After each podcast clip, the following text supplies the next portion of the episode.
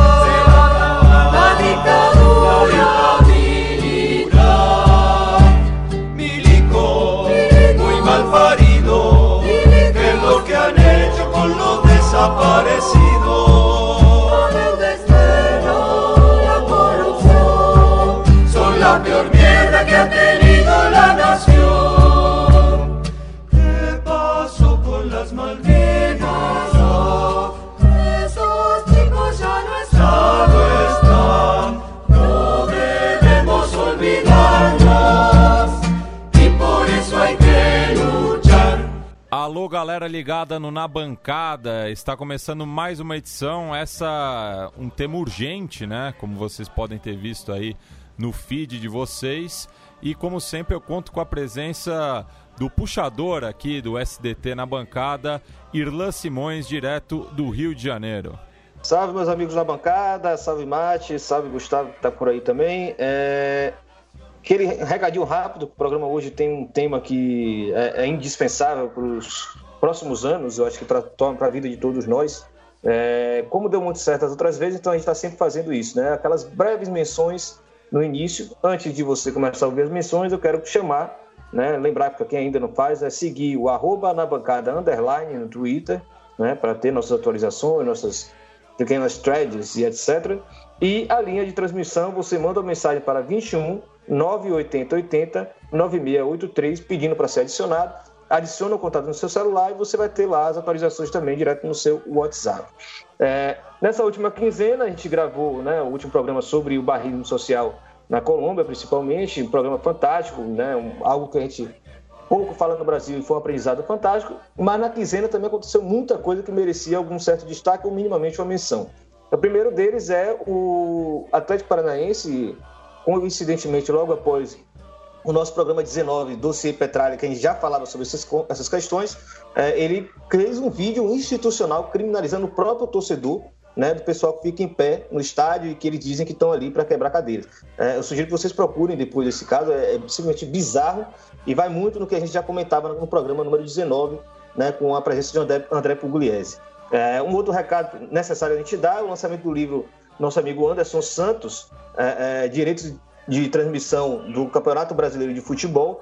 É, já está aí na, na, na, internet, você vai, joga Anderson Santos, editora Apris, é, direito de transmissão, deve aparecer fácil para você comprar. É um livro que eu recomendo muito, já li e foi fundamental na minha formação. É, e está aí, eu creio que seja 50, 40 reais pelo lançamento agora. É, terceiro ponto importante de lembrar, é, e talvez ainda vire, já tem conversado aí sobre virar um tema de um na bancada futuro, não muito longe, é, os 30 anos do desastre de Hillsborough, que aconteceu na Inglaterra, que nós consideramos particularmente que seja um evento indispensável para entender o futebol que a gente tem hoje, né? Os estádios elitizados, o futebol negócio, a entrada da lógica neoliberal no futebol. Então a gente quer retomar isso e são 30 anos do, da tragédia, mas apenas sete anos de reconhecida a grande farsa que envolveu aquilo, é, é, esse, esse fato né, de demonização das 96 vítimas e mais de 700 feridos, como se fossem todos hooligans, que foi uma campanha promovida por Margaret Thatcher, por Scotland Yard e principalmente pelo jornal The Sun, mas no grosso modo quase todos toda a imprensa comercial é, britânica. Então a gente tem que tratar desse assunto para a gente rever o nosso futebol de hoje. É, meu último recado, antes de passar para o Gustavo, tem mais dois recadinhos. É, o Belenenses, né, foi até um recado do nosso amigo Diego, Diego Ribeiro, Belenense subiu para a, a, teoricamente quarta divisão do Campeonato Português. O Belenense que a gente falou a história deles, né, da, da, da brava uh, iniciativa dos próprios torcedores do Belenense no programa número 8, vocês podem ir atrás, que foi refundar o clube né, para deixar a, é, a SAD, a Sociedade Anônima, morrer à míngua, uma empresa que praticamente roubou o clube dos seus torcedores. Eles refundaram, foram para a última divisão do Campeonato Português e já subiram com seis rodadas de antecipação, mostrando que quem tem torcida não morre nunca. É, e é, é, a gente fica muito feliz porque a gente falou no programa é, número 8 que aqui na bancada eles passariam a ter torcedores e estamos muito felizes com esse sucesso deles. É, Gustavo tem dois, né? Salve pessoal do Na Bancada, salve Irlan, salve Matias. É, os meus recados, o primeiro não tem como não deixar de ser o Maracanã, né? O Maracanã voltou ao debate aí é, nas últimas duas semanas. É, o governador Wilson Witzel, carinhosamente apelidado de Auschwitzel, nosso bolso juiz, ele cancelou a concessão do Maracanã, o que por si só não é, é algo negativo, né? A concessão que estava é, nas mãos do grupo do Odebrecht. É, ele anunciou, isso sim, muito positivo e, e, e muito é, fruto de toda uma luta é, de quem usava esses equipamentos esportivos ali no Maracanã, anunciou a reabertura do, do Célio de Barros e do Parque Aquático Júlio de Lamares, o Célio de Barros, o, o estádio de atletismo, mas anunciou também de maneira provisória que se pretende ser fixa a concessão para Flamengo e Fluminense. Muitos colocam como algo positivo, né, algo como melhor do que na iniciativa privada sem vinculação com o esporte que os clubes gerenciem, mas, por outro lado, isso tira um caráter, e a minha opinião é, é, é muito forte nesse sentido, tira, mais uma vez, é como se fosse uma pá de cal na descaracterização do velho Maracanã, porque tira o, caráter público do Maracanã, o caráter de estádio, palco, dos clássicos meio a meio, no momento em que a gente aqui Na Bancada discute a todo momento é, clássicos de torcida única, como, como, como os novos estádios e novas arenas propiciam o estádio de torcida única. Isso dá o Maracanã na mão de Flamengo e Fluminense, retira Vasco e Botafogo da jogada. E isso pode significar, por exemplo, que talvez nos próximos anos, e quem sabe se isso for vitorioso, nunca mais vamos ter um Vasco e Flamengo meio a meio, ou um Vasco Fluminense, ou um Botafogo Fluminense meio a meio, naquele estádio que ficou célebre por esses grandes embates de torcida, por essa por essa participação da, da, do povo do Rio de Janeiro é, no, no, Maracanã, sem favorecimento de clube Albi, né? É, o segundo, a segunda coisa que a gente não podia deixar de falar aqui é que nessa semana a gente com, completou quatro anos sem figuraça fundamental para qualquer um que pensa o futebol a partir da nossa perspectiva, que é Eduardo Galeano, né? É escritor uruguaio que escreveu muito sobre futebol e escreveu muito sobre algo que a gente vai é, discutir, debater hoje nesse programa, que é democracia, ditadura, liberdades. E, e bem, para dar um, um, pontapé inicial nesse nosso, nesse nosso programa, a gente comentou de, de ter alguma citação. Pensamos em começar com uma citação sobre ditadura, alguma sobre futebol mas a gente quer mesmo é lembrar o Galeano falando de torcida, né? E, e ele dizia que jogar sem torcida é como dançar sem música. É isso aí, vamos começar isso na bancada que tem muita coisa para a gente falar. Bem, e entre o final de março e começo de abril, a gente tem, três datas é, importantes aqui no Brasil e na Argentina em relação aos últimos ciclos ditatoriais de ambos os países. Né? No caso do Brasil, é, o 1 de abril de 1964, é, quando o governo João Goulart é derrubado pelos militares. Já na Argentina, é, a gente tem tanto o 24 de março, quando o governo da Isabelita Perón também é derrubado pelos militares, e também o 2 de abril, né, que é o começo da Guerra das Malvinas, que foi o canto do cisne é, do governo de facto na Argentina. Sendo assim, o Gustavo preparou, elaborou um texto para introduzir é, essa conversa que a gente vai ter com a participação de três convidados em diferentes momentos desta edição. É, vamos lá. 24 de março de 2019. Pouco menos de um mês atrás. 43 anos do golpe de Estado que iniciou a ditadura civil-militar da Argentina. O presidente Maurício Macri, de direita, se pronunciou oficialmente. Comemorou a abertura de arquivos secretos dos Estados Unidos e disse que, abre aspas, os documentos serão fundamentais para que a justiça possa avançar em causas do passado, ainda pendentes de uma das épocas mais escuras da história argentina. Evidentemente, Macri não foi o único a se manifestar. Né? Um país inteiro foi às ruas para reafirmar, ainda que na marra, um sensível consenso. Ditadura, nunca mais. No futebol, todos os grandes e médios e pequenos clubes da Argentina se manifestaram contra a ditadura. Todos. Boca, River, São Lourenço, Independiente, Estudiantes, Huracan, Vélez, Newells, Belgrano, Tacheres, Lanús, Argentino Júnior, Chacarita Júnior, Atlanta, Temperley, Almirante Brown, Sacatispas, todos. Não conseguimos apurar nenhuma exceção.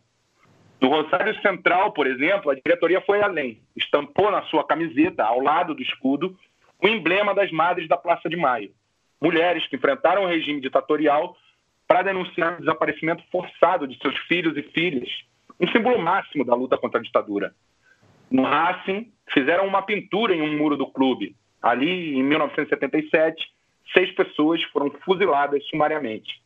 Até o Los Andes, um clube pequeno da região metropolitana de Buenos Aires, anunciou que pintou um novo mural. Uma notícia que foi bastante circulada. De fato, por todo o país há centenas de pinturas desse tipo, de repúdio à ditadura, em muros de clubes de futebol. Em algumas, é, em alguns quadros de sócio, há setores que discutem memória, verdade e justiça por dentro do clube, né? O Banfield agora também inaugurou uma nova pintura que lembra o fim de um centro clandestino de torturas que ficava próximo à sua sede. O clube esse ano fez também um ato simbólico de reativação dos títulos de sócios dos seus torcedores que foram assassinados pela ditadura. O Ferro Carril Oeste, outro clube tradicional da capital, também lembrou associados. Familiares de torcedores mortos pelo regime entraram em campo ao lado dos jogadores. Em grandes cartazes, os rostos daqueles homens e mulheres. Pois bem, vamos cortar aqui e voltar ao Brasil. Brasília, 25 de março de 2019. Um dia depois dos vizinhos repudiarem uníssono o horror da ditadura.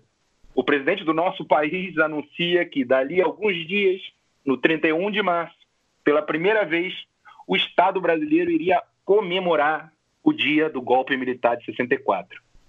Durante toda aquela semana, as vozes do governo desfilaram uma sequência inacreditável de barbárie. O próprio presidente disse simplesmente que não houve ditadura no país. Dias antes, no Chile, exaltou o assassino em massa Augusto Pinochet, ex-ditador chileno. No Paraguai, já tinha louvado outro tirano, Alfredo Stroessner, o ditador conhecido por crimes de pedofilia, além de tortura, execuções para desaparecimento forçado, claro. O ministro das Relações Exteriores do nosso país também falou que não houve golpe e que 64 foi, abre aspas, um movimento necessário para que o Brasil não se tornasse uma ditadura. O da educação jogou pesado, prometeu rever o conteúdo dos livros didáticos usados pelas crianças nas escolas. Até o ministro da Justiça, que tanto enganou trouxa nos últimos anos, entrou na onda. Perguntado por jornalistas estrangeiros, se negou a responder os termos golpe e ditadura eram historicamente precisos para caracterizar 64. Evidentemente, a essas posições reagiram todas as pessoas e organizações que têm um mínimo de compromisso com a democracia e o respeito aos direitos humanos. No universo do futebol, no entanto, pouquíssimos se atreveram a falar. No aniversário do golpe, dentre os 128 clubes que disputam as quatro séries do Campeonato Brasileiro, apenas três se posicionaram publicamente contra a ditadura. Três clubes. O Corinthians foi econômico, mas dentro do contexto disse o bastante. Publicou uma antiga foto de Casa Grande, de costas, com uma camisa onde se lê claramente Democracia Corintiana. Na legenda, um punho cerrado. O Vasco, cuja torcida reivindica uma identidade popular de luta contra o racismo, também se posicionou e de alguma forma se redimiu de dois vexames recentes. No ano passado, tinha concedido um título de sócio ao então presidente decorativo da CBF, um colaborador da ditadura, e há pouco convidou uma deputada pró-ditadura para participar de um evento sobre direitos. No dia 31, no entanto, o Vasco foi digno de sua bonita história. As redes sociais do clube evocaram a letra de O Bêbado e a Equilibrista, do poeta vascaíno Aldir Blanc, um hino contra a ditadura durante a redemocratização. Mas veio do Bahia a mais coerente manifestação. O clube já vinha chamando a atenção com ações que exaltam a democracia e os direitos humanos. No dia 31, publicou um vídeo em que afirma: de democracia a gente entende era um nunca mais para a ditadura militar, mas também uma referência à estrutura democrática que os próprios associados implementaram dentro do Bahia. Lá o torcedor passou a votar para presidente em eleições diretas com mensalidades a partir de 10 reais. Um exemplo nos debates sobre democracia torcedoras que a gente tanto tem aqui no Na Bancada. Né? Houve, no entanto, pelo menos duas outras manifestações contundentes contra a ditadura. Manifestações gigantes que vieram de times chamados pequenos, mas que foram os únicos que deram nomes aos bois sem meias palavras nem qualquer receio. O Inter de Lages, que disputa a Série B do Campeonato Catarinense, mandou de lá do interior do estado o recado. Nós, pequeninos, viemos aqui para falar o óbvio, como fizeram os argentinos. Nunca mais. Ditadura não se comemora. Curto e direto. O tradicional e centenário Serrano Futebol Clube de Petrópolis, no Rio de Janeiro, também não demonstrou qualquer vacilação. Fez uma publicação citando o célebre centro de tortura da cidade e marcando posição sem deixar lugar para dúvida. Somos da cidade imperial, mas nossa voz é do povo. Somos da cidade da casa da morte, mas nossa vocação é pela liberdade de expressão e de pensamento. Liberdade é respeitar o seu semelhante, jamais calando a sua voz. Ditadura, nunca mais. Memória, verdade, justiça. Serrano Futebol Clube. Ainda que essas mensagens deem grande alento aos nossos corações libertários, o número que fica é de murchar o peito de todos nós. Foram somente cinco clubes, cinco entre centenas, cinco se manifestando contra o horror da ditadura e da tortura, em favor da democracia. De resto, no futebol brasileiro, um enorme silêncio, e um silêncio que diz muito quebrado, é verdade, por algumas iniciativas de torcedores. Foram várias por todo o país. Uma delas foi muito marcante. No Rio, torcedores do Flamengo se reuniram na sede de remo do clube para lembrar Stuart Angel. Stuart era remador rubro-negro e tinha 25 anos quando foi sequestrado por militares em 1971.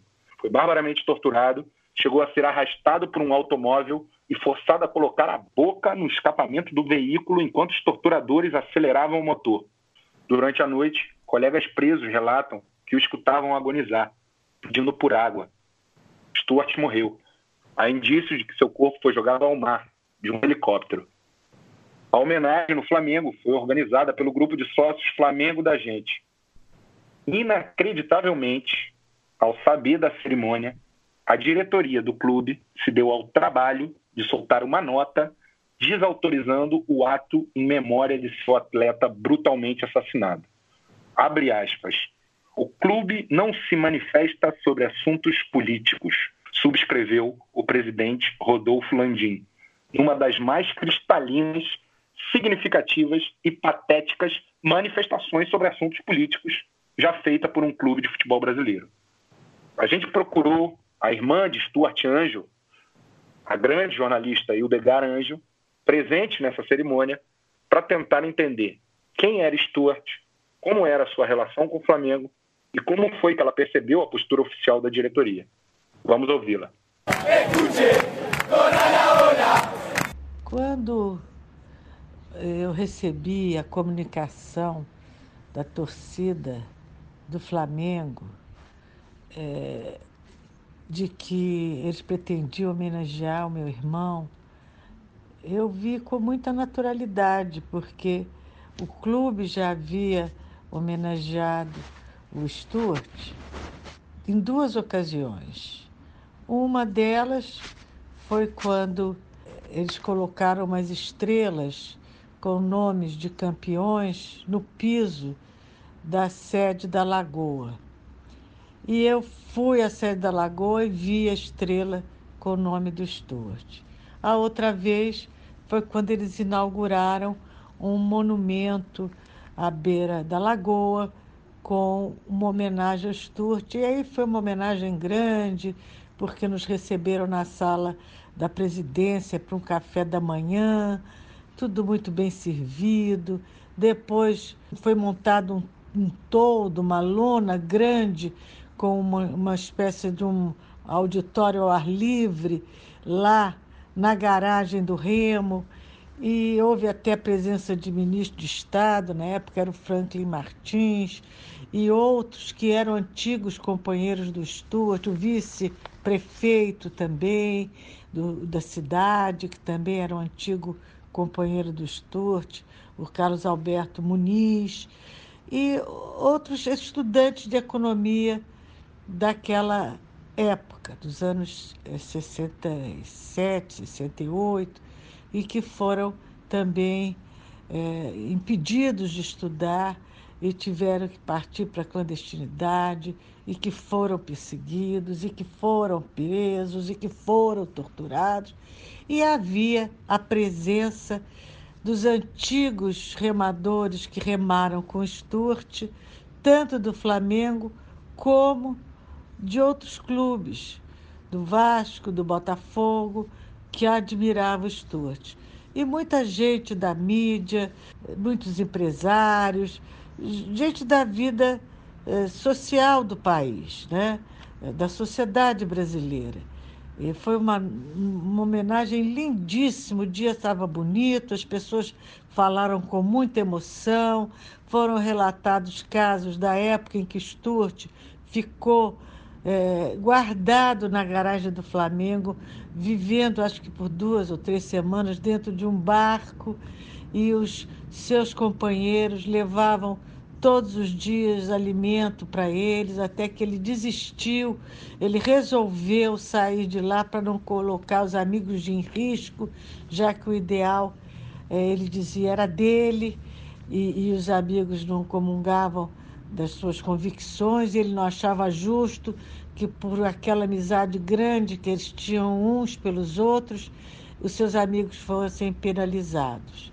O, o Book, que era o treinador do Stuart, da época do Stuart, eh, quando eu o conheci, ele defendeu, definiu, até com muita emoção, ele chegou a chorar, e eu também, definiu meu irmão como um líder mas um líder manso, porque quando o barco ia mal, ele chamava todas as responsabilidades para si. E quando o barco ia bem, ele atribuía exclusivamente aos seus companheiros. Ele era o voga do barco. E com isso, ele, ele construiu, junto aos seus companheiros de barco, de esporte, uma amizade real, né? um companheirismo de fato.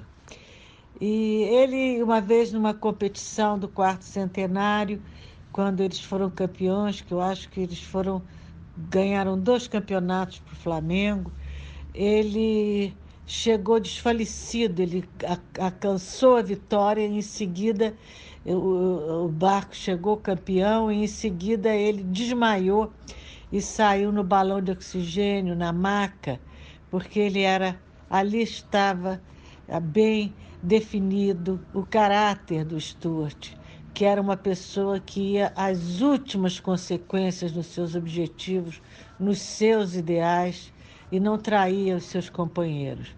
Foi assim no esporte e foi assim na sua lida política em combate à ditadura, visando a democratização do Brasil. Porque ele também foi as últimas consequências, ele não denunciou nenhum dos companheiros e ele morreu por isso. Eles queriam os endereços e ele não os deu. Entre os companheiros, por sinal, o próprio Muniz, que depois foi o vice-prefeito do Rio, deputado. Né?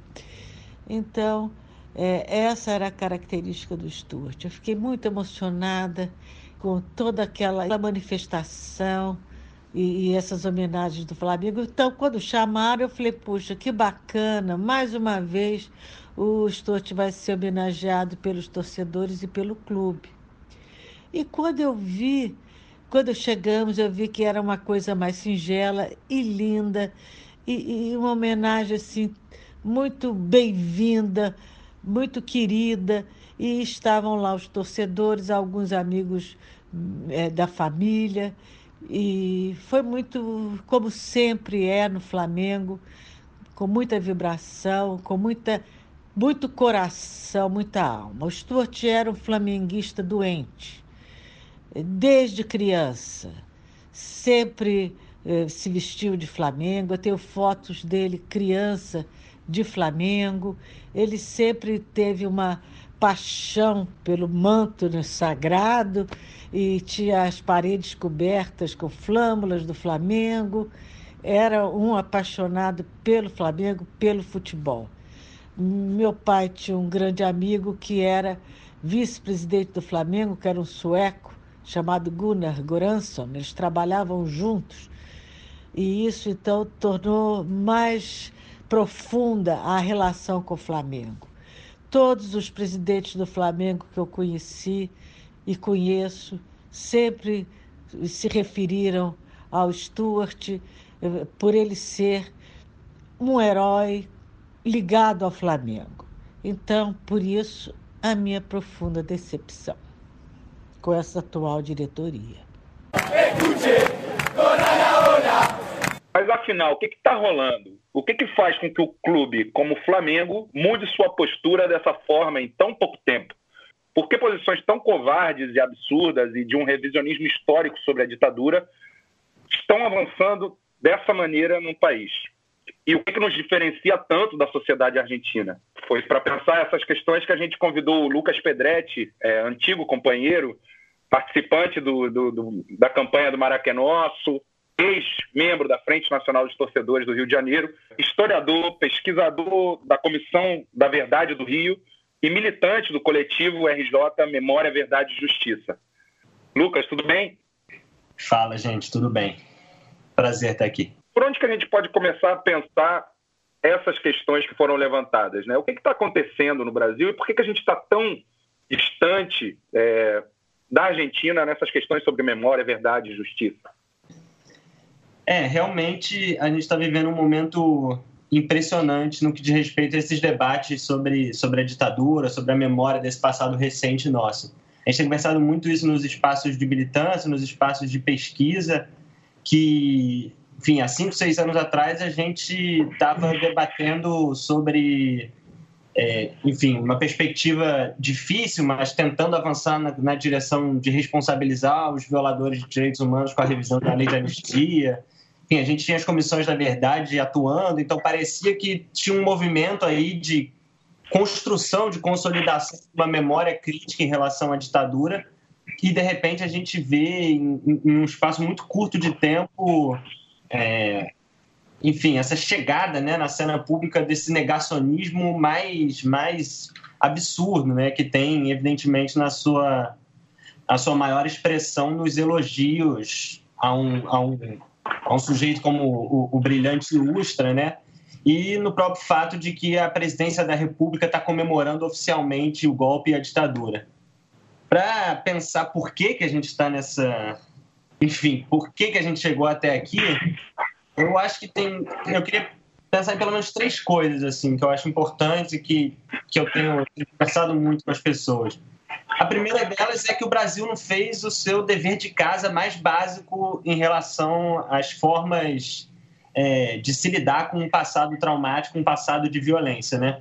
É, enfim, pelo menos desde, desde a Segunda Guerra, né, do fim do Holocausto, a humanidade, enfim, em diferentes lugares, vem refletindo sobre como, depois de enfrentar situações de violência profunda, é, enfim, reconstruir os laços sociais e, e restabelecer uma, uma, uma, possibilidade de se, de se pensar no futuro, né?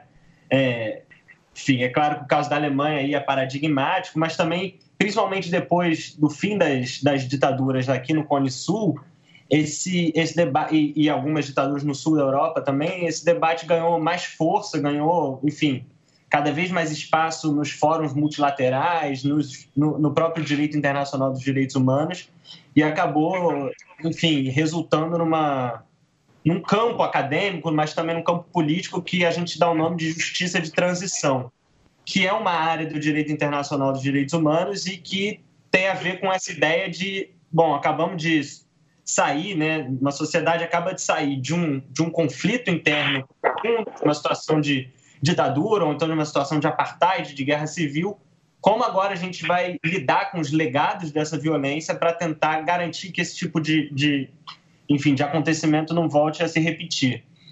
E, enfim, as, as diferentes sociedades criaram caminhos distintos para isso, né? Mas a gente pode dividir esses caminhos em alguns eixos fundamentais. A, a ideia da, da memória, verdade e justiça, é, que é um, enfim, um símbolo, né? uma consigna muito forte na, na Argentina, mas é uma ideia que, que condensa um pouco essas, essas, enfim, essas tentativas de se, de se lidar com esse legado de violência para garantir que ele não volte a acontecer. Então a gente está falando de memória porque isso diz respeito a constantemente é, lembrar, principalmente para as novas gerações, o que, que é, o que, que foi aquele período de violência e, e, e construir uma consciência crítica, digamos assim, pra, em torno do, da necessidade de, de repudiar aquele período, né? Então, a gente está falando de museus, a gente está falando de uma educação em direitos humanos, de memoriais, de datas simbólicas. É, alguma coisa que no Brasil a gente avançou muito pouco, né? A gente, por exemplo, tem um museu sobre a ditadura no Brasil, que é o Memorial da Resistência, que fica em São Paulo. E, e outros casos no Brasil são muito né? A gente, por exemplo, aqui no Rio de Janeiro, tenta lutar para construir um museu no DOPS, onde foi o DOPS, né? A Polícia Política. É, mas a Polícia Civil quer fazer no mesmo prédio um museu da polícia. Então, é, ou seja, não consegue é, reconhecer o seu, seu papel nesse passado de violações para tentar falar que agora é uma polícia diferente. Não, eles fazem questão de elogiar o que foi a atuação da Polícia Civil na ditadura e nos outros períodos da nossa história. Um outro eixo, além da memória, é o eixo de verdade, que tem a ver com a total ausência de transparência e, e a, a, construção de versões oficiais para as mortes, né, para as torturas, para as violações de direitos humanos, que não correspondem ao que efetivamente aconteceu. Né? É, a gente está falando, por exemplo, de, de enfim, é, pessoas que são, eram, executadas sumariamente e isso era apresentado para o público como é, um, uma morte numa troca de tiros, né? alguma coisa que evidentemente, quem, quem acompanha a realidade do Rio de Janeiro percebe que não mudou em nada e o caso mais emblemático disso foi a execução do músico negro Evaldo pelo Exército com 80 tiros há mais ou menos uma semana.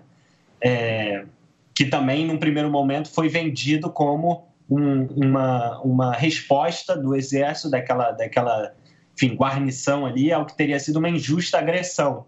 E, só se, e, e, o Exército só voltou atrás nessa, nessa justificativa, digamos assim, para esse assassinato, depois que se comprovou que, que, que na verdade, aquilo, enfim, a, os, as pessoas que tinham sido é, baleadas, né, e, e, o homem que tinha sido executado era, um, era uma família que estava vindo para um chá de bebê. Então, esse é um caso que exemplifica bem o, a, o que, que a gente chama de verdade factual das violações de direitos humanos. Significa revelar circunstância, autoria e o que, que efetivamente aconteceu é, naquele conjunto de violências que foram perpetradas pelo, por agentes do Estado. Né? É, gente, enfim, isso é considerado nesse, nesse campo da justiça de transição como, como um dos elementos fundamentais. Além disso, tem, evidentemente, a dimensão da justiça, que, enfim, na sua forma mais óbvia, tem a ver com a responsabilização penal dos, dos, dos violadores de direitos humanos, dos criminosos. Para além desses três eixos, a gente pode mencionar a questão da, das, das, reformas institucionais que são importantes, né, que é, enfim, a percepção de que aquele aparato institucional que serviu para a repressão, ele precisa passar por mudanças profundas, por uma espécie de depuração, para que aqueles quadros né, tanto das forças repressivas mais diretas, como das polícias, das forças armadas, mas também do judiciário, por exemplo, é, esses quadros que serviram de apoio de base para o período de violência não podem permanecer à frente dessas instituições. A dimensão da reparação, que também tem várias enfim, vários aspectos, desde a da, da reparação econômica, que é importante, principalmente quando a gente está falando de vítimas que não têm uma condição financeira, é, enfim, uma boa condição financeira e às vezes a, a interrupção de uma vida é, implica para essas famílias uma deterioração ainda maior nas, nas, suas condições socioeconômicas, mas também as reparações simbólicas, as reparações morais, como, enfim, pedido de desculpa do Estado é, é, e de perdão em nome do, do Estado pelas violências que foram cometidas no passado. Então, todo esse conjunto de, de, de medidas, né, eles, elas foram, elas vêm sendo estabelecidas e trabalhadas a partir dessas experiências de superação de, de contexto de violência e de ditadura. A gente tem exemplos que são mais bem-sucedidos em relação a isso. Né? Um desses exemplos é a Argentina, por exemplo. E, no nosso caso brasileiro, a gente avançou muito pouco em praticamente todos esses aspectos. Né? É, a gente não passou por nenhum tipo de reforma institucional profunda, né, que implicaria a desmilitarização das polícias, uma reforma do judiciário, enfim, uma série de medidas. A gente não promoveu memória, porque é isso, né? Como eu estava falando antes, a gente não tem museus sobre esse tema, a gente não tem memoriais, a gente teve muita dificuldade para conseguir fazer com que esses temas entrassem na sala de aula. Eles, aos poucos, começam a entrar e agora essa discussão dessas temáticas na sala de aula já são objeto de um profundo ataque. É, a gente avançou quase nada em termos de reparação, né? A gente garantiu algumas indenizações para algumas famílias e alguns ex-perseguidos políticos, mas, é, por exemplo, essa dimensão da reparação simbólica, do Estado reconhecer que cometeu crimes, pedir perdão e, nesse pedido de perdão, falar que não vai voltar a cometer esse tipo de crime, isso nunca aconteceu, né? Pelo contrário, as nossas Forças Armadas jamais reconheceram é, que, que o período da ditadura foi um período em que, enfim, eles cometeram crimes de violações de direitos humanos e crimes contra a humanidade. E, evidentemente, a, dimensão da verdade, a gente avançou muito pouco também. A gente teve uma comissão especial sobre mortos e desaparecidos, teve uma comissão nacional da verdade, mas ainda tem entraves muito grandes na, em relação a esse aspecto, principalmente porque grande parte dos arquivos das Forças Armadas permanecem fechados e, por fim, a dimensão da justiça, que a gente não avançou em nada, absolutamente nada, porque existe uma lei de anistia que garante aí a não responsabilização dos, dos violadores de direitos humanos da ditadura. Esse é um primeiro ponto né, que, que, eu, que eu tinha falado que eu queria falar, queria responder a, a questão a partir de alguns pontos. Esse é o, é o primeiro deles, eu acho que é a resposta mais imediata. Né? A gente não promoveu memória, verdade, justiça, reparação e reformas institucionais. Mas existe um segundo ponto que coloca, inclusive, essa primeira resposta em perspectiva, que é a necessidade de a gente pensar que o Brasil não é um país que não, não promoveu memória, verdade, justiça só em relação aos crimes da ditadura. Né? A gente está falando do principal é, enfim, do país que foi o principal porto de receber homens e mulheres escravizados do continente africano ao longo de séculos. E a gente também não tem um museu sobre a escravidão né, no, no Rio de Janeiro. A gente se recusa constantemente a falar sobre nossos passados de violência e de violações de direitos humanos e de violência de Estado e vai colocando pedra sobre esses assuntos e deixando eles para trás e sempre a partir de uma lógica de que agora passamos disso, agora é importante olhar para frente, agora é importante olhar para o futuro. E, e, com isso a gente evita de discutir esse nosso passado de violência e, e segue acreditando em alguns mitos, né? Um mito de que a nossa história é uma história sem sangue, o um mito de que nós somos uma democracia racial, o um mito de que nós somos um povo cordial.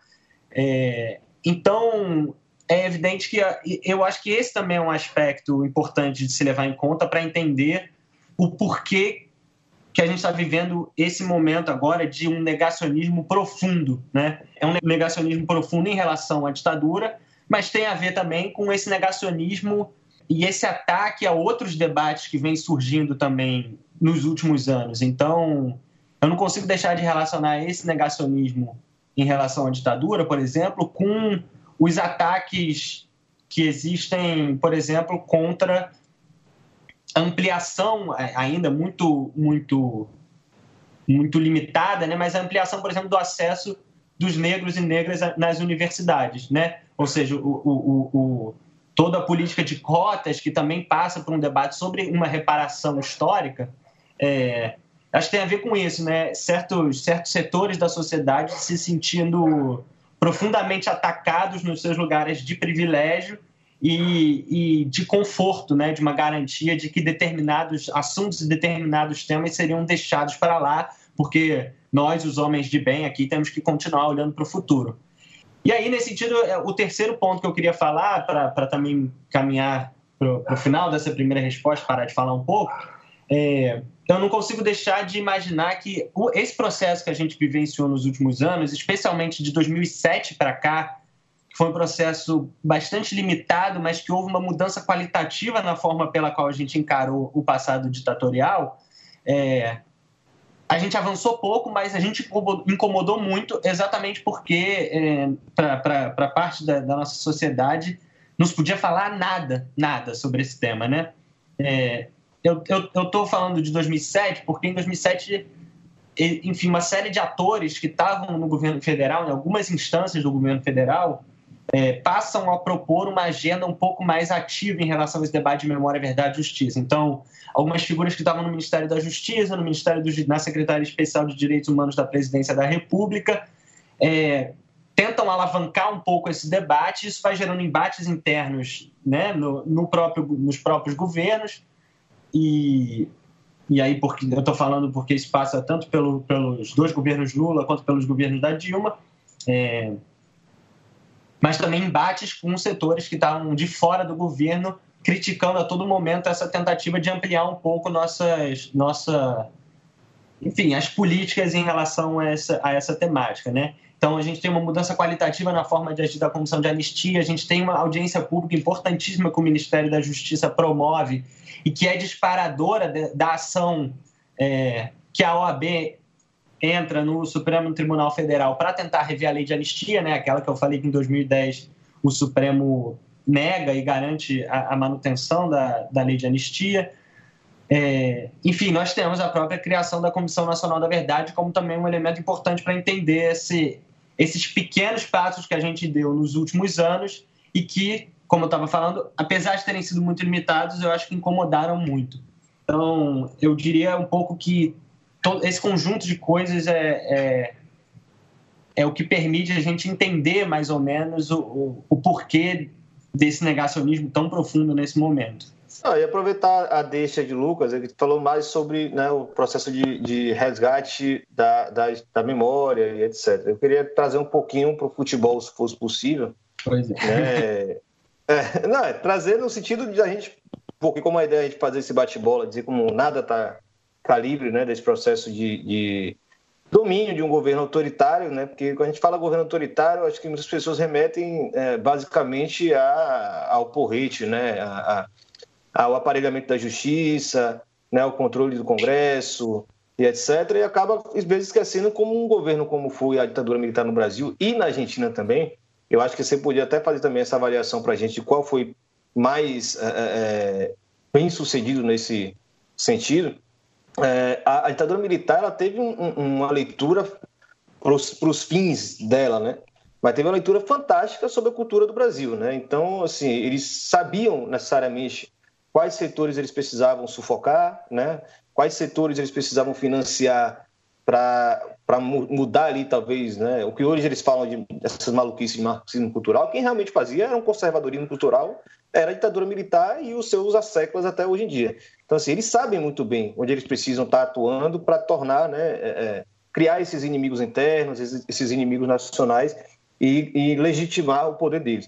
É, o futebol, acho que hoje já está muito mais fácil né, de entender isso. O próprio Lúcio de Castro, né, talvez um dos melhores jornalistas esportivos do Brasil, não só esportivo, né, um jornalista investigativo, ele, ele fez um, um, documentário fantástico onde mostrou, né, peça a peça de cada uma dessas ditaduras da América do Sul, como é que o futebol esteve inserido nesse processo. Aí eu queria ouvir você, Lucas. Assim, você é um cara que gosta muito de futebol, né, que eu te conheço há um bom tempo. É, você é um cara que acompanha esses debates de forma é, é bem, bem próxima, né? Tá, é muito interessado em tudo isso. Queria a sua leitura de como foi o futebol um pouco nessa ditadura militar da América do Sul e quais as diferenças a gente pode compreender de país para país? Pois é, isso. Eu acho que dá para tem tanta coisa para falar aí, né? Dá para avançar de várias em várias direções. Eu, eu fiquei pensando um pouco um pouco nisso ontem, né? Quando, um pouco pensando na, aqui no nosso debate que ia acontecer. Tem algumas tem algumas coisas que que as pessoas nem sabem muito, né? Mas, por exemplo, o caso do estádio, é, o estádio nacional de Santiago no Chile, né? que foi usado como uma prisão para os detidos no momento do golpe de 73 lá no Chile. E, mas na verdade quem inaugura essa, essa tradição, digamos assim, aqui no, é, somos nós aqui no Brasil, né? Em 64, logo depois do golpe, as prisões do Rio de Janeiro, por exemplo, estavam é, lotadas porque houve uma, enfim, uma massa de prisões ali no imediato pós-golpe e, e, o estádio do Caio Martins foi usado como, como, uma, como um estádio prisão, né? É, a gente também tem notícias de que alguns está, um estádio, enfim, não chegava a ser um estádio, mas um ginásio esportivo importante da cidade de Macaé também foi usado. Enfim, acho que esse é um, esse é um, é um dado que permite a gente pensar várias coisas sobre os significados do regime, né? É, e também dessa produção de memória sobre, sobre ele. Por exemplo, essa ideia de que nossa ditadura foi menos violenta ou, ou, ou mais branda né, do que as, a Argentina ou a, a chilena e que só a partir de 68 teria havido violência no nosso, na nossa, no nosso regime ditatorial. O, partindo do caso específico do Caio Martins, a gente pode afirmar com enfim, bastante bastante clareza que o imediato pós-golpe em 64 já coloca aí uma, uma, uma violência profunda contra os opositores políticos, contra principalmente naquele momento os sindicalistas. É... Então, eu acho que esse, essa seria uma forma de caminhar na direção de uma resposta, né, Pensar alguns, alguns exemplos de como o, enfim, o futebol ou elementos ligados ao futebol foram a todo momento, enfim, tiveram, tiveram relação com a, com a com o regime ditatorial, né? É, quando a gente estava pesquisando na Comissão da Verdade do Rio de Janeiro, a gente pesquisava muito no acervo da Polícia Política do Rio de Janeiro, o DOPS, né? E, e um dia eu achei um telegrama enviado do DOPS para o. Acho que para o Exército, agora eu já não lembro. É, falando sobre uma, uma, uma manifestação que ia acontecer num, num jogo, se eu não me engano, entre Brasil e Uruguai, de uns torcedores da Flanistia.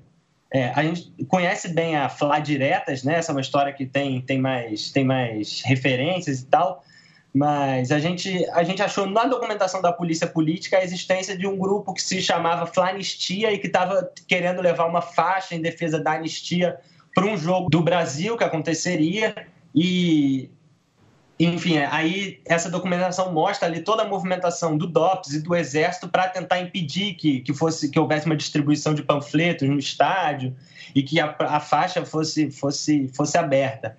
É, acho, é, isso é, é, interessante também pensar, porque isso diz respeito a, uma, a um outro elemento da nossa, da nossa ditadura, que é um profundo enraizamento dos órgãos de espionagem, dos órgãos de controle que chegavam a todos os, os, enfim, os aspectos da vida social e realmente é, produziam uma quantidade de informação muito, muito impressionante.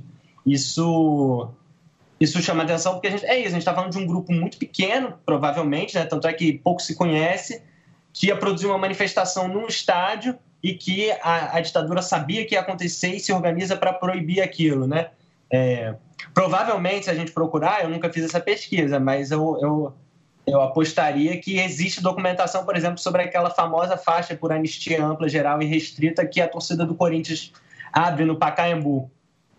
É, tá aí uma boa é, é, Lucas, é, inclusive, inclusive, a gente sempre frisa aqui no, na bancada como, de certa forma, o Brasil deve ser, talvez, né, eu, eu não tenho noção de nada pior do que o Brasil nesse sentido, é, o país onde mais cerceia é, a livre manifestação do torcedor dentro dos estádios. Não falo nem só em sentido de, de manifestação política mais ampla, institucional, como esse que você citou. Ah, eu falo qualquer tipo de mobilização política no Brasil era associada, e eu não tenho dúvida de que isso é uma herança da ditadura militar, porque a própria CBF era um aparelho ideológico da ditadura militar. Não, e, e não ah. só isso, né? Você tem o Brasil né, no Cone Sul, o único país que ainda tem uma polícia militarizada. São, é, são heranças muito, muito fortes, né? E que eu, eu, eu, me impressionei muito quando eu vi esse documento do, da Flanistia, porque é, é, isso, né? A gente, ali na época da militância, por exemplo, contra a privatização do Maracanã, a gente ainda era um momento, enfim, estava avançando nesse processo de censura para as torcidas no, nos estádios, nesse momento mais recente que eu digo, né? E, enfim, teve, a, gente, a gente penou para levar algumas faixas para dentro do estádio, conseguimos abrir algumas. É, enfim, alguns companheiros conseguiram abrir até em jogos da. Eu, agora não me engano, não me lembro se, se na Copa do Mundo de 2014, acho que foi na Copa das Confederações que a gente conseguiu abrir faixa também. Na Copa das Confederações a gente abriu uma na final. Foi, né? Foi. Então, é, então é, a, a gente tinha acabado de passar por essa experiência ali de tentar levar enfim, levar um debate, algumas manifestações políticas muito explícitas para dentro do estádio, e, e, tinha sido, enfim, censurado algumas vezes, algumas outras tinham conseguido driblar esse controle e entrar na, na arquibancada com essas, essas faixas.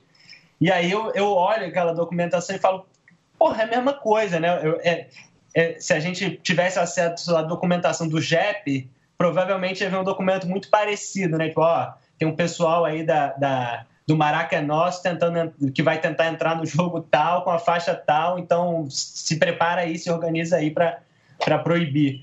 Essa, é isso. Ah, e, e, como isso entra em outras esferas, só para deixar é, um exemplo claro e recente, eu lembro que quando o Atlético Mineiro estava bem no campeonato, foi prejudicado pela, pela arbitragem e a torcida fez um protesto, né, falando mal da CBF, o clube tomou punições da própria CBF, né? E você sabe bem, todo mundo sabe bem que ali a cúpula da CBF até poucos anos, até ser todo mundo preso, é, era um filhotinho da ditadura, né? como diria o velho Brizola. São filhotes da ditadura, literalmente. Caras que, dentro da ditadura militar, foram né, é, grandes é, é, é influenciadores políticos, eram os asseclas da ditadura mesmo. Então, nada está tá desgarrado nesse sentido. Por isso que é importante a gente pensar esse, esse caminho de ida e volta.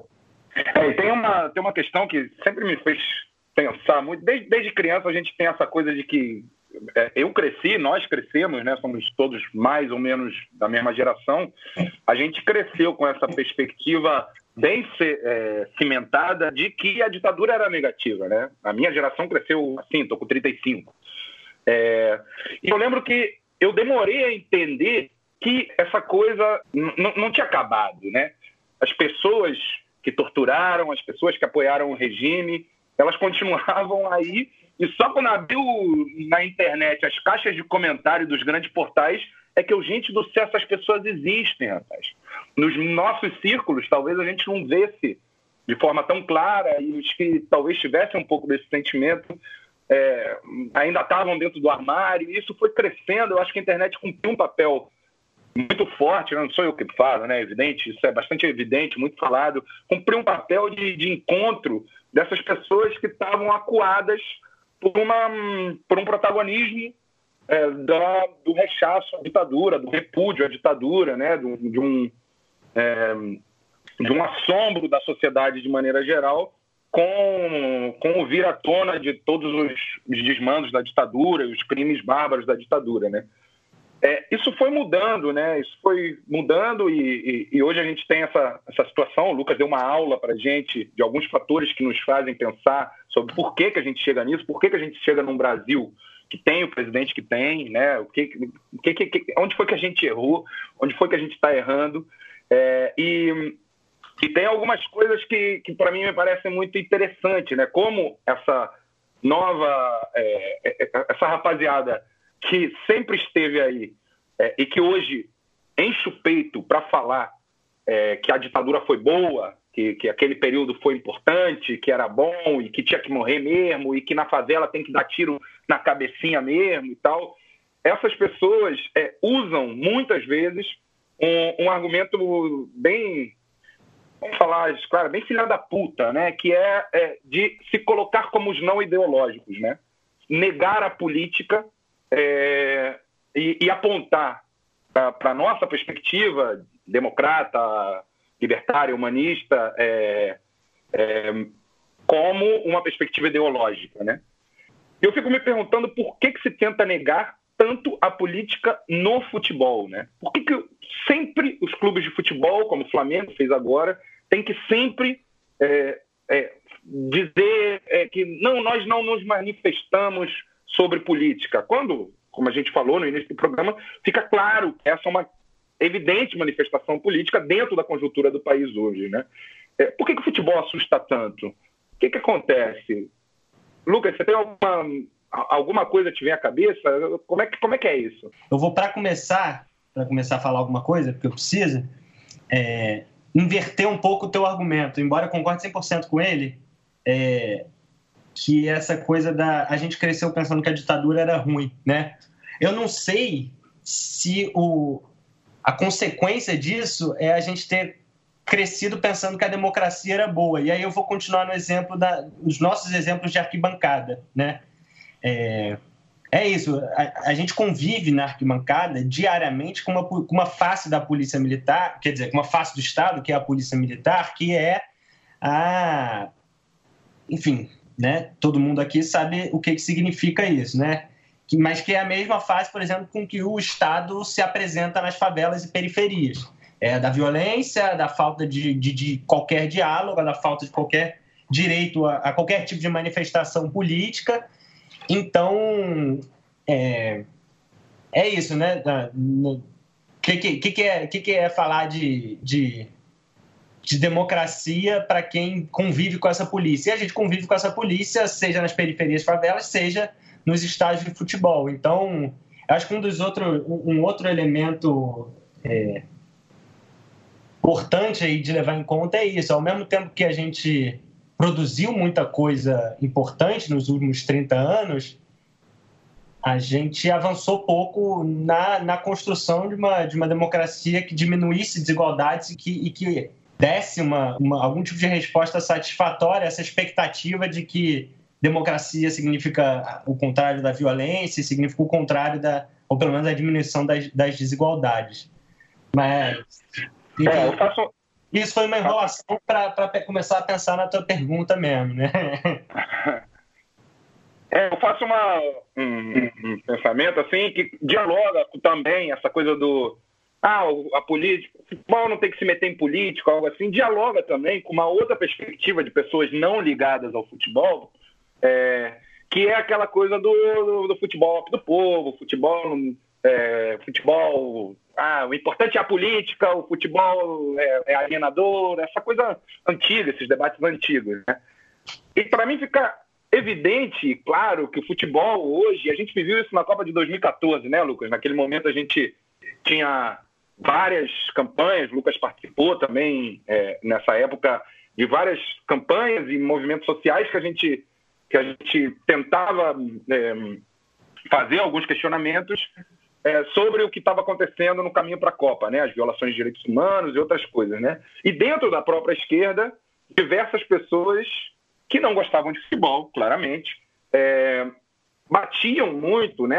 É, é atacavam de maneira, inclusive, muitas vezes virulenta, raivosa, é, qualquer perspectiva que não fosse essa do futebol, o ópio do povo, futebol, a merda das merdas, enfim, essa, essa coisa que, que a gente aqui no Na Bancada, por por excelência, contesta na nossa existência. Né? Nosso programa, é, de alguma forma, existe para contestar isso. Né? É, para mim, é evidente que a gente está tratando, no, quando a gente fala de futebol, de um grande acontecimento de massa, de uma grande cultura de massa, e que as os, as vozes da ditadura, as vozes que controlam as estruturas de poder econômico, político nesse país, historicamente, já se deram conta que é um tremendo de um veículo, é um tremendo de um canal, é um, é um tremendo de um espaço onde é, as pessoas discutem a vida, as pessoas é, é, é mediam a sua existência, a sua vida, o seu dia a dia, o seu cotidiano E aí a gente está falando também de suas perspectivas políticas através do futebol, né? É. é... Diga. Não, eu acho que é isso, né? O futebol, de alguma maneira, condensa e amplifica todas as contradições profundas em que a gente está inserido enquanto, enquanto país, né? enquanto sociedade. Então, ele ao mesmo tempo pode ser, é, enfim, um, quase redentor em alguns momentos e em outros ele potencializa determinados atos de, de homofobia, para ficar, por exemplo, num, num debate recente. Ao mesmo tempo, ele pode ser profundamente interessante para um governante que está tá interessado em, em, mobilizar o futebol enquanto arma de propaganda política e quando é o contrário que acontece, né? Quando alguma coisa ocorre ali que os torcedores é, tentam se manifestar na direção contrária desses interesses também isso também é, é, é, condensado e amplificado de uma maneira muito muito profunda né então acho que tem a ver com essa é quase uma, é, uma sei lá uma síntese das nossas das nossos conflitos das nossas contradições e não sem dúvida né a Copa a Copa de 2014 a gente vive eu acho que a gente vivenciou um pouco alguns debates que alguns companheiros vivenciaram em outros momentos, né? É, pensando aí, enfim, em todo esse debate, por exemplo, do, do, que, do que significaria torcer para a seleção brasileira em 1970 se você fosse um militante contra a ditadura, né? É, a gente sabe que existiram enfim, debates aí nas prisões sobre torce ou não torce para o Brasil. Né? E a gente viveu isso em 2014, né? A gente tentou é. É, para o ouvinte, para os companheiros, é, fazer uma breve memória aqui. A gente, na época, no Comitê Popular da Copa do Rio de Janeiro, a gente se dando conta de que o ambiente que era muito contestador, a maneira que a Copa de 2014 estava sendo implementada no Brasil, com as violações de direitos, com, para usar a palavra do povão, é, muito apropriada pela direita, com a roubalheira rolando solta, aquelas coisas, o senso comum é, da população estava muito crítico, mas quando foi chegando a Copa do Mundo, meu amigo, tinha feriado, o camarada queria ver o seu joguinho de futebol, queria armar seu churrasquinho com a família. Isso não significa é, que, é, de alguma forma, ele está negando todo o outro, né? todo o demais, todos os problemas, todas as questões, tudo que a gente conseguiu é, ganhar no debate público, né? com, com aqueles questionamentos que a gente fazia na época. Foi chegando isso é, e a gente teve, eu lembro disso, né, Lucas, fazendo uma, uma memória, a gente teve a ideia, a brilhante ideia, de fazer um espaço contestador às imposições da FIFA, ser um espaço que passaria os jogos da seleção brasileira com tudo o que a FIFA proibiu, é, sendo ali de maneira, é, de maneira subversiva é, quebrado. Né? Então ia ser um espaço público com é, venda com é, é, trabalhadores ambulantes que foram proibidos de, de trabalhar na Copa do Mundo, com marcas que foram proibidas pelos patrocinadores da FIFA, com a, a transmissão gratuita né, sem, é, da, dos jogos num espaço público, com a ocupação do espaço público, ou seja, um diálogo, e aí também fazer um diálogo sobre o que, que a gente estava fazendo ali. Né? E poder ver o jogo tranquilo, e que quem estivesse passando, a população que quisesse, transformar, inclusive, num espaço de, de encontro. Né? A gente tinha, e deixamos passar uma, uma, uma oportunidade de ouro, na minha opinião, a gente tinha levas e levas de companheiros sul-americanos que super futeboleiros, super apaixonados pelo futebol, mas que eram ideologicamente, politicamente muito afins às propostas que a gente vinha fazendo. Nós, que também gostamos de futebol e estávamos fazendo discussões políticas na época, né? A gente não fez nada disso, porque é, pessoas da esquerda, né, companheiros da esquerda, nos atacaram muito forte com o fato de, ah, você vai ver jogo, né? Então é, é exatamente o que, o que você colocou, né? Em 1970, tudo aquilo que a gente cresceu ouvindo, né? Esse dilema, em 2014 estava mais presente do que nunca, né? É, mas de alguma forma a tua fala deixa também muito aberta, Lucas, é, é o gancho perfeito para a gente lembrar 78, né? É, o Mundial, é, a Copa do Mundo de 78 na Argentina, que é um exemplo histórico muito utilizado sobre isso, de que forma que o futebol é historicamente utilizado como ferramenta e veículo de manifestações e disputas políticas ideológicas, né? É, a gente já pensou nisso antes do programa, já de, de, debater um pouco isso, e obviamente que a gente também não quer se arvorar de falar coisas que a gente não entende. Então a gente foi procurar a Lívia Magalhães, que é professora do Departamento de História da Universidade Federal Fluminense, é pesquisadora de futebol e autoritarismo na América do Sul, mestre em estudos latino-americanos na Universidade Nacional de São Martim, doutora em História pela UF, ou seja, uma, uma pessoa que realmente entende e pensa é, essa, esse momento histórico do, da Copa do Mundo de 78 e a gente foi ouvir o que ela tem para contribuir para a gente. Vamos ouvir. Falar sobre a Copa de 1978 é sempre uma polêmica seja se a gente for falar desde o lugar de brasileiro, né, como torcedor, ou como pesquisadora, que é o meu caso, né principalmente por tudo que envolve o imaginário né, e, as disputas em relação ao que significa essa Copa.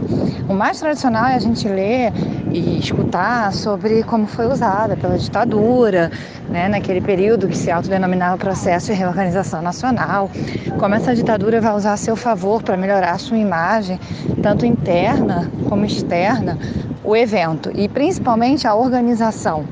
Né? A Copa de 78 foi na Argentina, mas também é importante a gente considerar a vitória, que é, claro, um, um algo a mais para essa ditadura. Eu acho que eu, não só eu como outros pesquisadores, a gente não critica essa ideia, a gente reitera, a gente acha que isso já está mais do que consolidado, esse uso. Mas a gente chama atenção para outros possíveis usos e que são importantes para serem considerados, né? Principalmente o que significou para quem estava na oposição a essa ditadura essa Copa, como as organizações de direitos humanos, né? Grupos de oposição.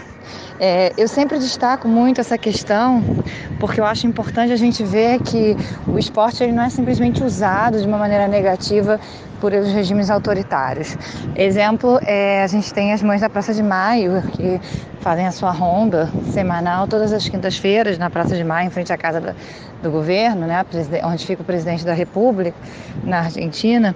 E como naquele momento, por exemplo, a seleção da Holanda vai ver essa marcha né, das mães da Praça de Maio e também a imprensa internacional e tudo mais. Então é um momento de denúncia também importante. Né? Várias organizações vão destacar isso, que a Copa de 1978 foi o primeiro espaço que elas tiveram de denúncia internacional frente a uma ditadura extremamente autoritária e, claro, que censurava qualquer tipo de manifestação de oposição. Também acho que é importante a gente pensar nas questões muito da, das representações e dos, das compreensões individuais dessa Copa.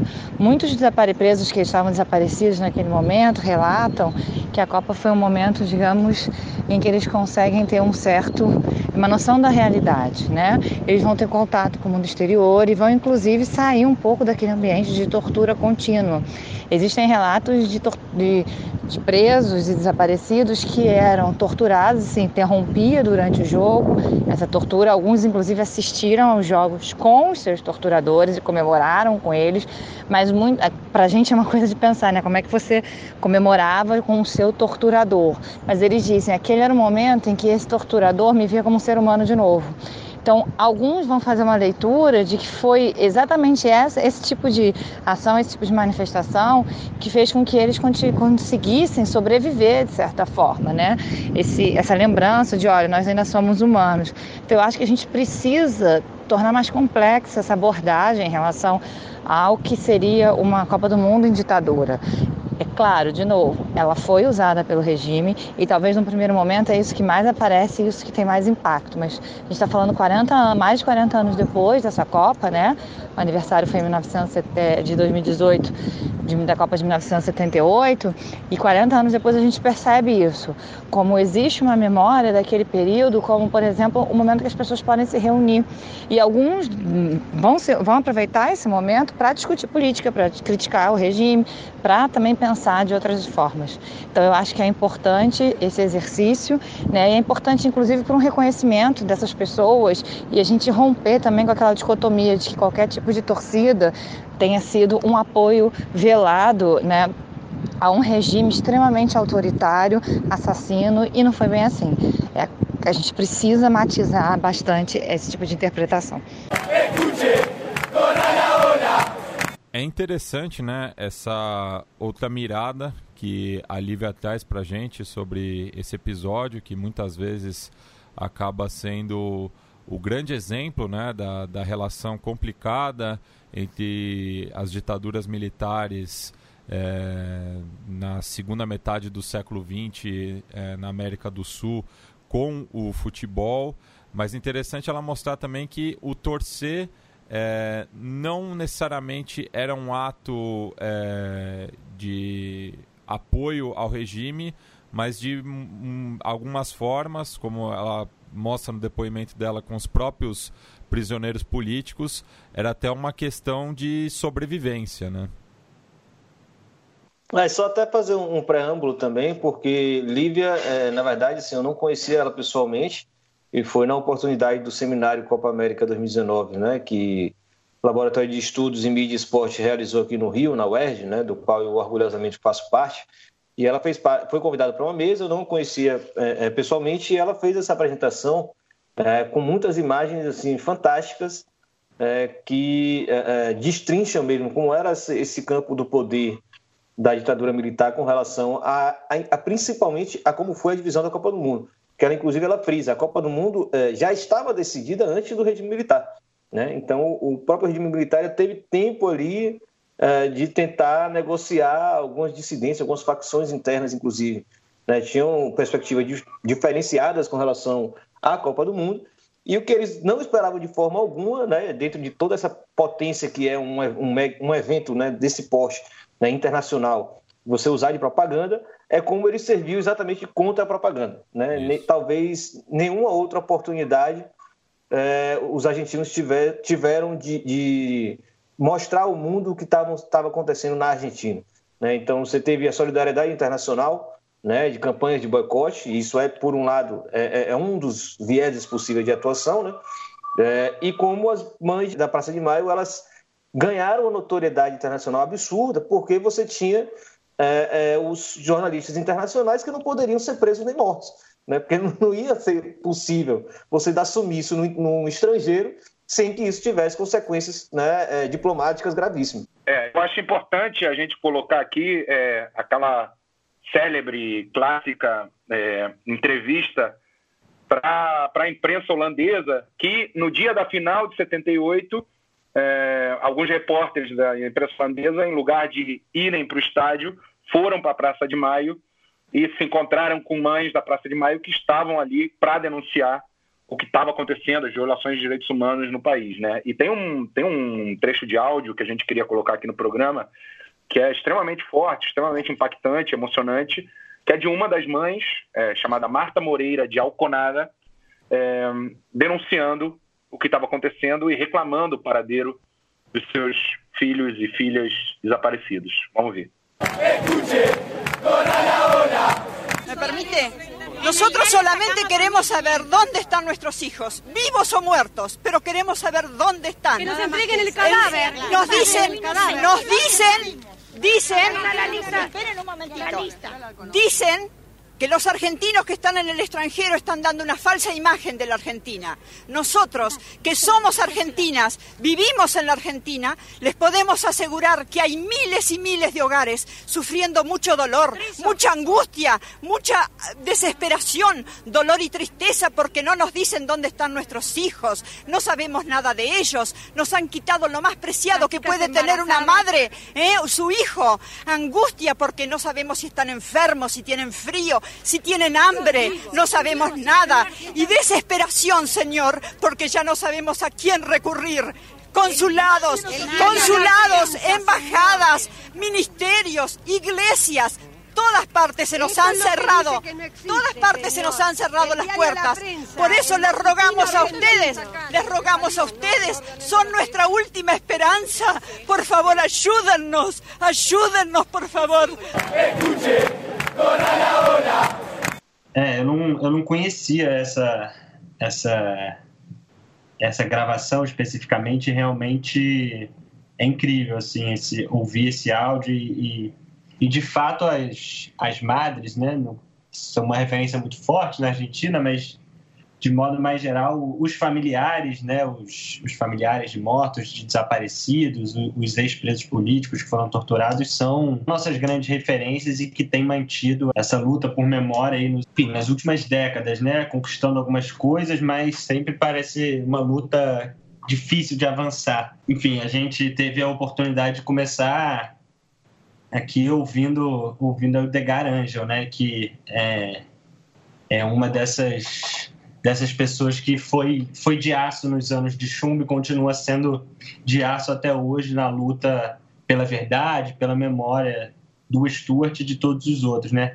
E esses familiares e nós, né, que encampamos de alguma maneira essa luta por memória, a gente tem um, tem um desafio gigantesco aí nos próximos tempos, que é como retomar esse debate sobre, enfim, sobre essa coisa básica de falar que a ditadura é ruim, né, para as pessoas. E, enfim, a gente tem pensado muito sobre isso, né? Como fazer isso? E acho que, dentre as várias coisas que a gente tem pensado, uma delas é que a gente precisa cada vez mais combater alguns mitos, né? Alguns enfim, alguns lugares comuns sobre, sobre a ditadura brasileira, no nosso caso, né?